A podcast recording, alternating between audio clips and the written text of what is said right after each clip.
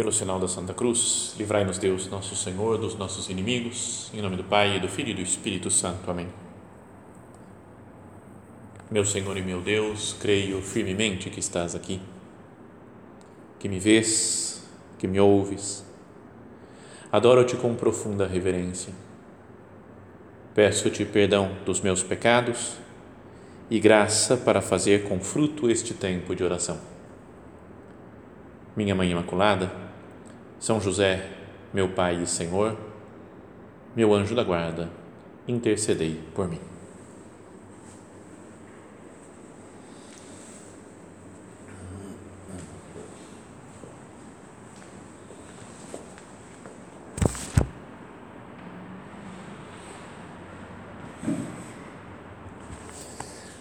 Dando continuidade ao nosso recolhimento, queria que nós continuássemos lendo né, aquela passagem que recordávamos já na primeira meditação da cura do cego de nascença, no capítulo 9 de São João.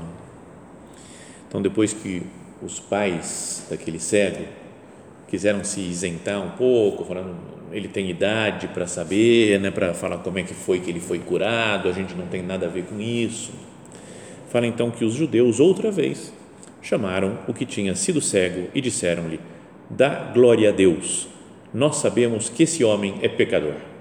Né? Acusando Jesus por ter feito a cura em sábado, num dia de sábado. E o cego, né, o que era cego, respondeu: Se é pecador, não sei, só sei que eu era cego e agora vejo. E eles perguntaram: Que é que ele te fez? Como foi que ele te abriu os olhos? Perguntaram de novo a mesma história, a mesma pergunta. Como a gente tinha falado, né, de, estávamos meditando sobre a, a pandemia, isso é, é, o que acontece o tempo todo. Mas como é que pega coronavírus? Como é que faz isso daqui? Quanto tempo fica de, de, isolamento? Tem que ficar e depois fica imune por quanto tempo? E depois tem que usar máscara e se toma vacina e se toma dessa, sabe essa é, contínuas, né? as, as mesmas perguntas, as mesmas histórias. Né? Que é que ele te fez? Como foi que ele te abriu os olhos? E o que era cego perdeu a paciência. Né? Já vos disse e não me escutastes. Por que quereis ouvir de novo? Acaso quereis tornar-vos discípulos dele? Os fariseus então começaram a insultá-lo. Mas vocês estão perguntando tanto, acho que vocês devem querer ser discípulo de Jesus, né? Só pode ser, né? Os fariseus então começaram a insultá-lo, dizendo: Tu sim és discípulo dele, nós somos discípulos de Moisés. Nós sabemos que Deus falou a Moisés, mas esse não sabemos de onde é. O homem respondeu-lhes: Isto é de admirar. Vós não sabeis de onde ele é. No entanto, ele abriu meus olhos. O que era cego era corajoso também, né? porque podiam ter mandado prender ou matar ele, assim, né? ele ficar discutindo assim com toda segurança com os, os mandatários lá do, do poder de Jerusalém, de Israel não é? Como mandaram, eram os governantes do povo. E ele falava por ter se encontrado com Cristo, está feliz porque está com luz, ele, ele fala de igual para igual, não tem medo. Também isso é uma luz para a gente. Eu, eu tenho que, eu sou de, de Cristo, tenho a luz de Cristo, eu tenho que ficar acovardado, tenho que ter medo, tenho que ficar encolhido. Ele continua ainda dizendo para esses fariseus: Sabemos que Deus não ouve os pecadores, é, mas se alguém é piedoso e faz a sua vontade, a este, é, a este ele ouve. Jamais se ouviu dizer que alguém tenha aberto os olhos a um cego de nascença. Se esse homem não fosse de Deus, não conseguiria fazer nada. Então ele deu uma aula para eles. Né? Falou assim: se ele não é de Deus, como é que ele foi fazer isso? Como é que ele foi fazer um bem desse, desse tamanho para mim? E vocês não conhecem. E eles responderam-lhe: Tu nasceste todo em pecado e nos queres dar lição? E o expulsaram, porque tinham essa mesma ideia, né, de que nasceu cego é porque nasceu com pecado.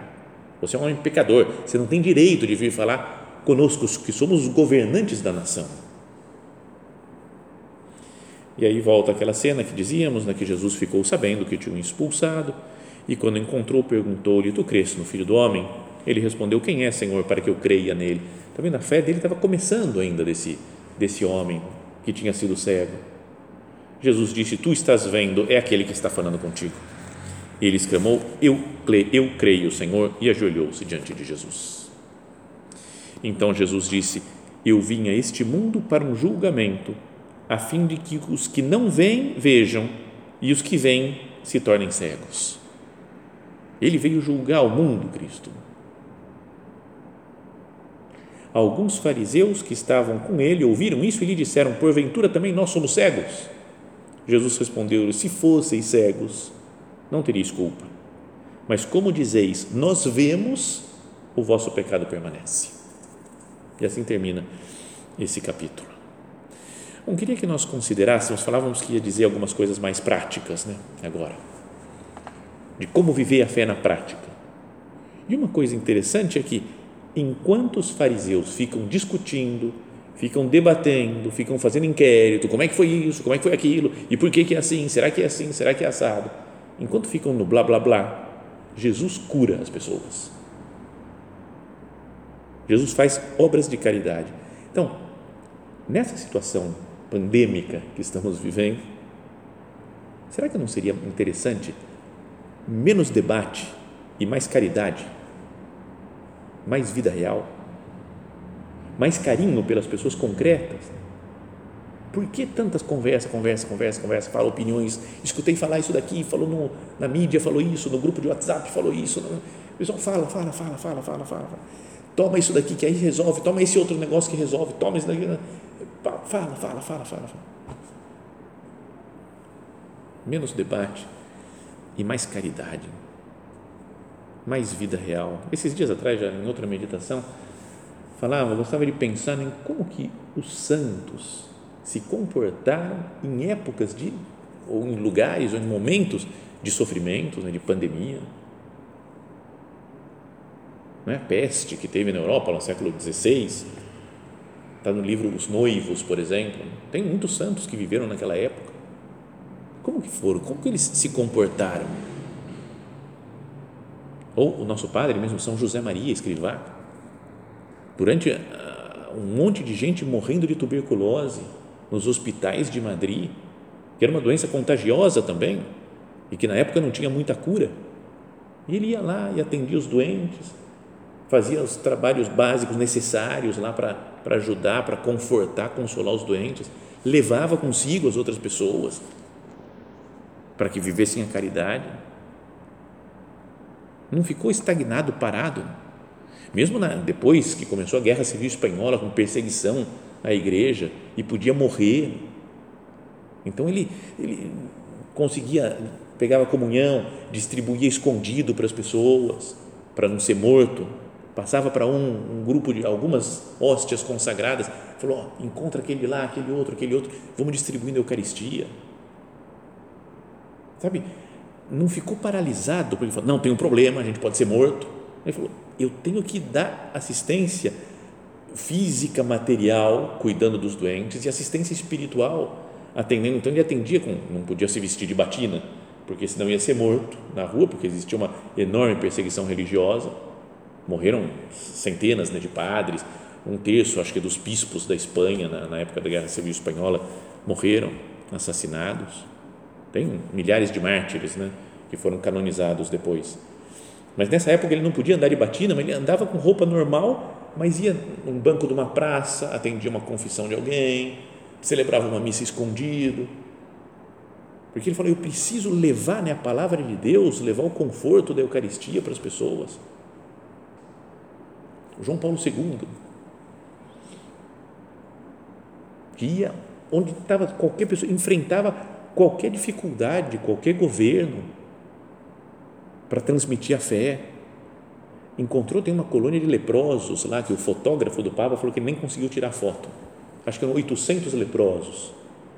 E o Papa foi na Coreia, e o Papa foi abraçando João Paulo II, um por um, dos leprosos. Também podia ser contagioso, ele ficar contaminado. Era uma situação, falou que era uma, uma, uma cena horrível né, de se ver aquela decomposição física né, daqueles, daqueles doentes. Madre Teresa de Calcutá, Tá? Não é que a gente tem que tomar as medidas de prudência, de distanciamento, etc., o que for necessário. Mas esses santos sabiam que a caridade, o amor para com as pessoas doentes estava acima da sua saúde física. Então, isso acho que deveria fazer pensar. Será que não é um modo de olhar com fé? A caridade continua acima de qualquer outra coisa. A caridade com as pessoas que pensam diferente de mim continua acima de outras coisas. Então é algo para pensar, né, para considerar. Senhor, eu não estou envolvido muito em debates, em opiniões, e ler coisas e ouvir coisas e seguir o que todo mundo fala, o que todo mundo pensa, o que uns dizem, outros falam. E estou fazendo pouca caridade. Carinho pelas pessoas concretas é o que faz Jesus. Né? Vê aquele cego e não entra na teoria quem pecou, quem não pecou para que nascesse cego, ele vai e cura o homem. Outra coisa para pensar dessa cena é que o homem que era cego tem que explicar várias vezes o que aconteceu com ele. Então ele tem uma paciência de, enorme de ficar explicando, explicando, explicando. Mas ele explica mesmo sem entender exatamente o que aconteceu. Né? Falou: esse homem é pecador ou ele é de Deus, esse homem que te curou? Fala, não sei, cara. Eu era cego, ele pôs saliva com barro no meu olho e agora eu vejo. É isso que eu sei dele. Não deu uma. Ele dá um testemunho de Cristo, mas sem saber todas as respostas. Às vezes pode acontecer né, que a gente, para falar de Cristo para os outros, para dar um testemunho cristão na sociedade em que nós vivemos, a gente acha, não, peraí, eu tenho que saber tudo, eu tenho que entender tudo o que está acontecendo, tudo que estão falando, toda, toda a teoria, saber o, o, o, catecismo inteiro da igreja, o código de direito canônico, eu tenho que ser super especialista em tantas coisas. E não precisa, esse homem tinha simplesmente encontrado com Jesus, Jesus tinha curado sua cegueira, e ele começa a dar testemunho de Cristo, e fala para os chefes do povo de Israel, prega sobre Cristo, mesmo sem saber nada. Isso me faz lembrar de uma outra passagem, lá no primeiro capítulo do Evangelho de São João, que fala: no dia seguinte, Jesus decidiu partir para a Galiléia e encontrou Filipe. Jesus disse a este: segue-me. Filipe era de Betsaida, a cidade de André e de Pedro.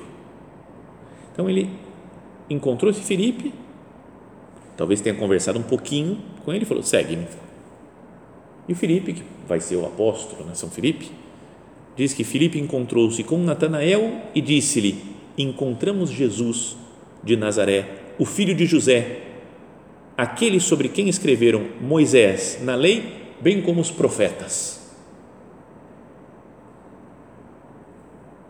Se a gente vai analisar mesmo com calma essa fase, não é que esteja muito certo Jesus de Nazaré. Tudo bem, Jesus de Nazaré porque morou, cresceu em Nazaré, mas ele, na verdade, nasceu em Belém. E acho que o Filipe não fazia a menor ideia nessa época que Jesus tinha nascido em Belém, da Judéia. Achou talvez que fosse Galileu mesmo, que tivesse nascido na Galileia. Depois ele fala Jesus, o filho de José. Também não sabia do parto virginal de Maria, da concepção virginal, de que José é só pai adotivo mas ele fala tudo meio assim, né? Moisés, os profetas falaram deles, aí o filho do José, aí Nazaré. Estava empolgado com Cristo, não tinha uma doutrina toda esquematizada, sabia, mistério da Santíssima Trindade, explicando, não sabia nada. Mas se encontrou com Cristo e falou.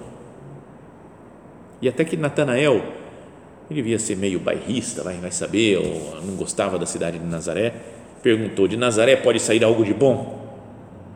E olha a resposta que dá o, Natanael, o Felipe para ele. Ele não fica explicando, não, peraí, você com seus preconceitos, porque Cristo veio para nos salvar. Não, ele, não, ele não sabe explicar. Ele simplesmente fala, vem e vê. Como ele não sabe explicar, não sabe a teoria, ele fala, vem ver Jesus. Vai. Não, não, não sei o que explicar, não sei como, se pode sair coisa boa de Nazaré, se não pode sair. Vem e vê. Não é? E esse homem do, do Evangelho, esse homem que era cego, né, ele tem uma fé que é está bem incipiente ainda, está começando, né? mas já se encontrou com Cristo, foi curado por Cristo e a sua fé é testada severamente pelas autoridades religiosas do lugar. Não é impressionante isso? Um homem que vê Jesus e os chefes religiosos do povo e chefes do governo do povo lá também estão contra ele. Falam para ele, digamos assim, ir contra Cristo. Foi amaldiçoado por aqueles chefes do, da sinagoga, lá das, dos, dos judeus, expulso da sinagoga. Então, olha só, ele não conhece bem a fé, sofre perseguição, mas mesmo assim não abandona Cristo. Dá testemunho de Jesus. Para que nós pensemos também nesse mundo que nós vivemos, em que existe né, uma, uma grande perseguição do cristianismo. Antes parecia que era uma coisa de outros países, talvez algum lugar lá no Oriente Médio, né, alguma coisa, sei lá, de alguns radicais que perseguiam o cristianismo.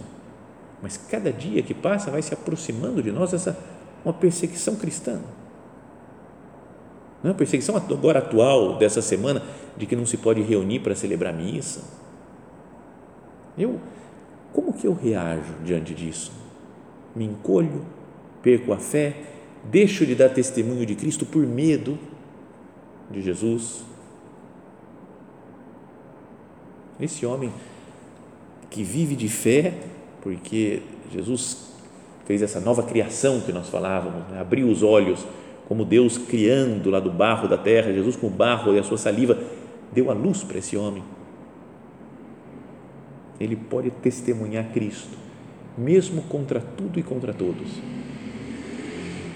Senhor, que eu não te abandone nesses momentos de dificuldade, mesmo que aumente ainda a perseguição, mesmo que eu tenha que sofrer fisicamente.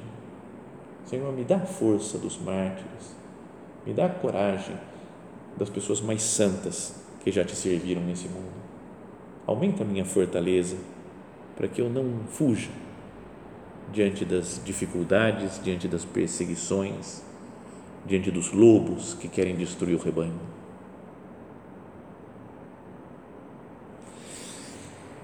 E uma última ideia é que aquela frase que Jesus diz, ele fala: enquanto estou no mundo, eu sou a luz do mundo. Ele é a luz.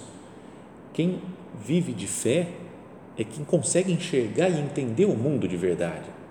Quem se deixa levar só por opiniões humanas, por mais corretas que sejam humanamente, cientificamente, perde uma coisa grandiosa que é a luz da fé, a visão sobrenatural. Ele é a luz. Se nós não estamos nessa luz, a gente não, nós não, não enxergamos. Se nesse oratório, nessa capela, agora apagássemos todas as luzes, apagou tudo, a gente não, não enxerga o que está acontecendo aqui dentro. É preciso ter luz para enxergar a realidade. Jesus fala isso. Enquanto estou no mundo, eu sou a luz do mundo. E no Evangelho de São João aparece muitas vezes isso. Lá no primeiro capítulo, fala: Ele era a luz verdadeira que, vindo ao mundo, ilumina todos os homens. Outra frase também, ora, o julgamento consiste nisso. A luz veio ao mundo, Jesus. Mas as pessoas amaram mais as trevas do que a luz, porque suas obras eram más. Ou então, Jesus falou ainda no capítulo anterior, capítulo 8 de São João: Eu sou a luz do mundo. Quem me segue não caminha nas trevas, mas terá a luz da vida. Jesus respondeu: o dia não tem 12 horas, se alguém caminha de dia, não tropeça, porque vê a luz deste mundo. A gente não tropeça se a gente vê a luz desse mundo, que Jesus tinha falado um pouco antes: Eu sou a luz do mundo. E depois ainda afirma: Eu vim ao mundo como luz, para que todo aquele que crê em mim não permaneça nas trevas. Então, renovemos a nossa confiança, nossa, nossa segurança de que Cristo é a luz do mundo, a luz verdadeira desse mundo. E depois ele fala que os que o seguem também são, né, no, no discurso da montanha, no sermão da montanha, fala: Vós sois a luz do mundo, os cristãos. Então, eu estou vivendo iluminado por essa luz que é Cristo? E depois estou procurando ser luz para as outras pessoas, porque eu levo essas pessoas a Cristo?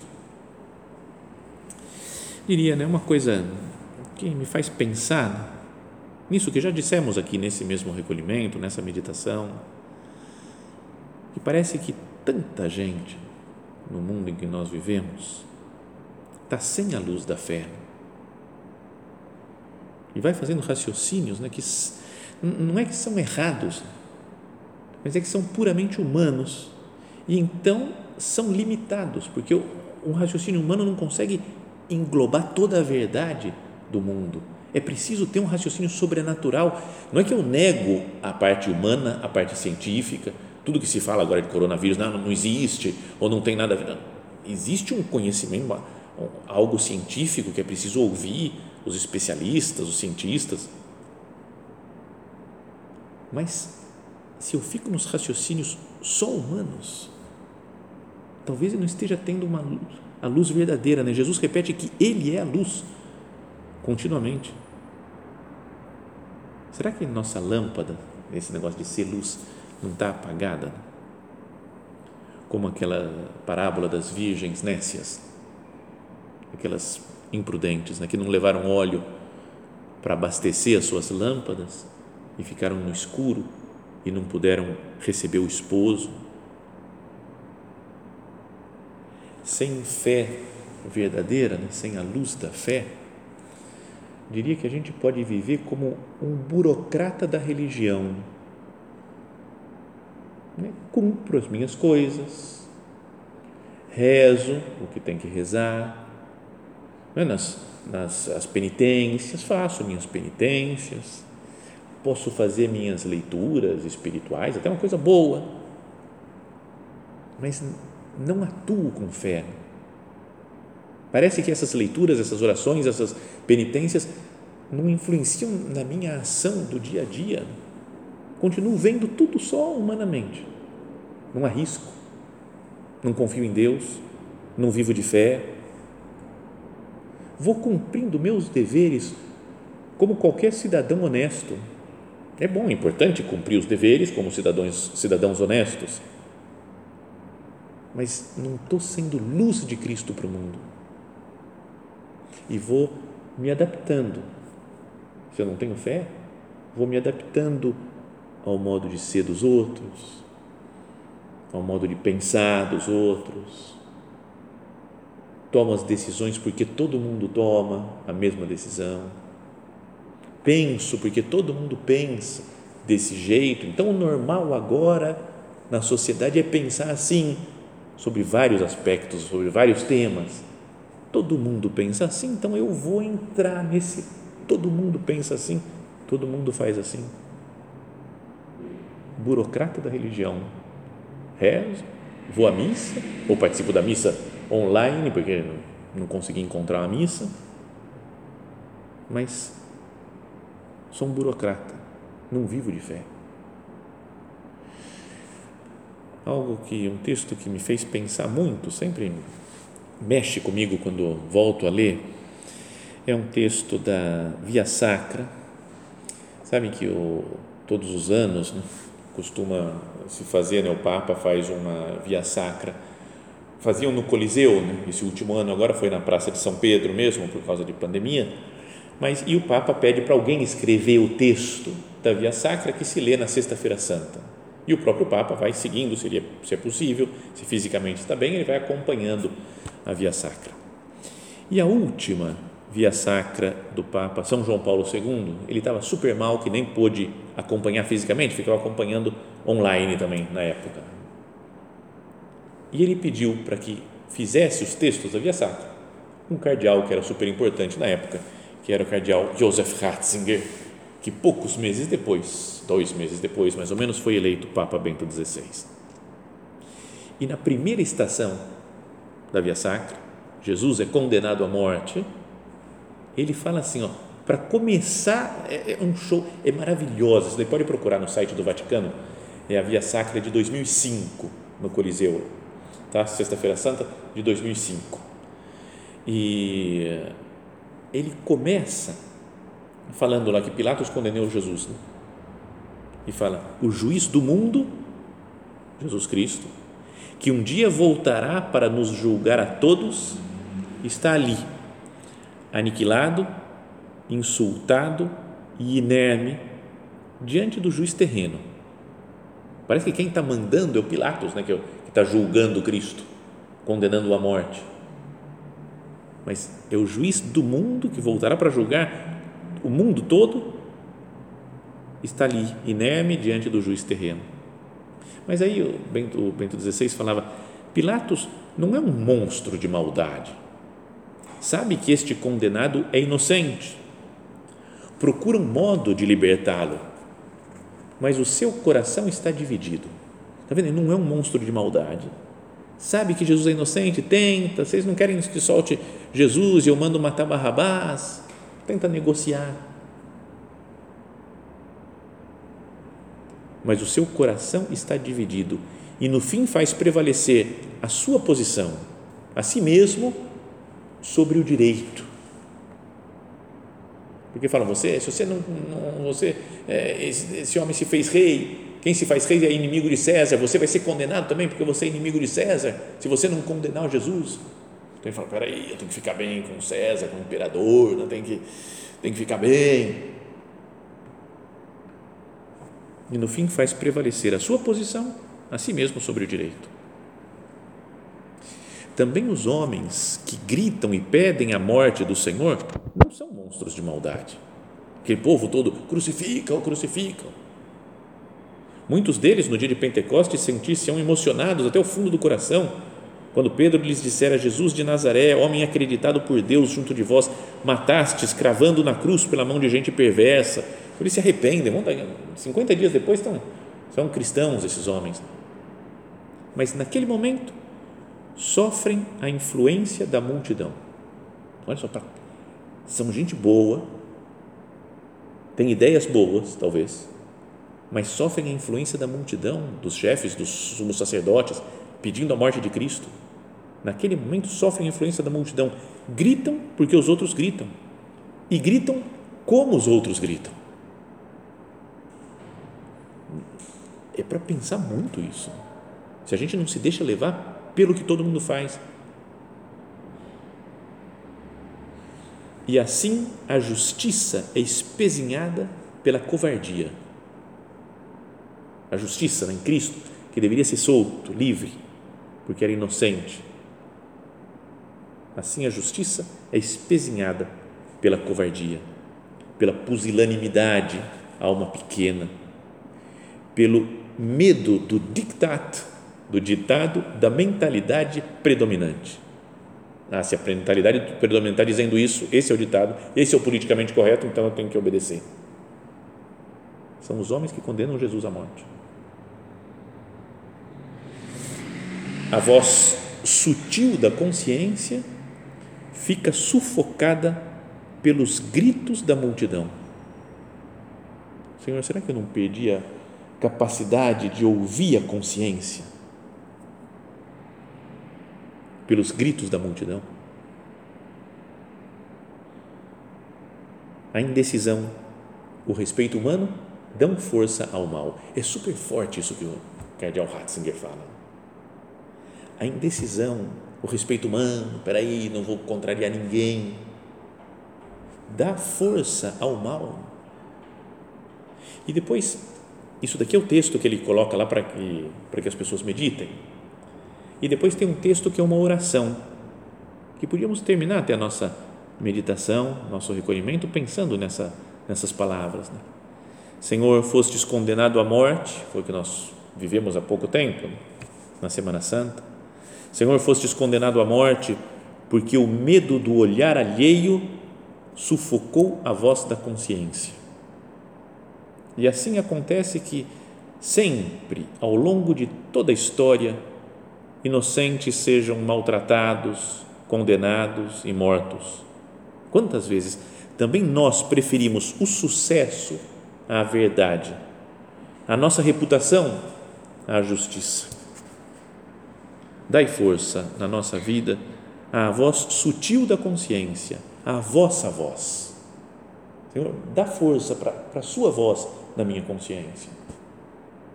Olhai-me como, olhaste, como olhastes para Pedro depois de vos ter negado. Fazei com que o vosso olhar penetre nas nossas almas e indique a direção à nossa vida. É isso que nós pedimos ao Senhor nesse recolhimento pascal. Que nós vivamos com a luz da fé, a luz de Cristo ressuscitado e não tenhamos medo de proclamá-lo por todos os cantos. Jesus, a verdade, vive. Que Maria Santíssima, que é a nossa mãe, nos acompanhe nessa na audácia de dar a conhecer Cristo para as pessoas, de proclamar a verdade, iluminados pela luz da fé.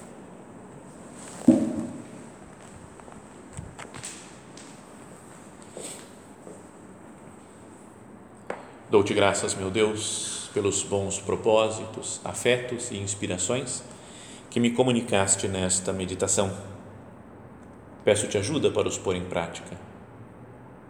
Minha Mãe Imaculada, São José, meu Pai e Senhor, meu anjo da guarda, intercedei por mim.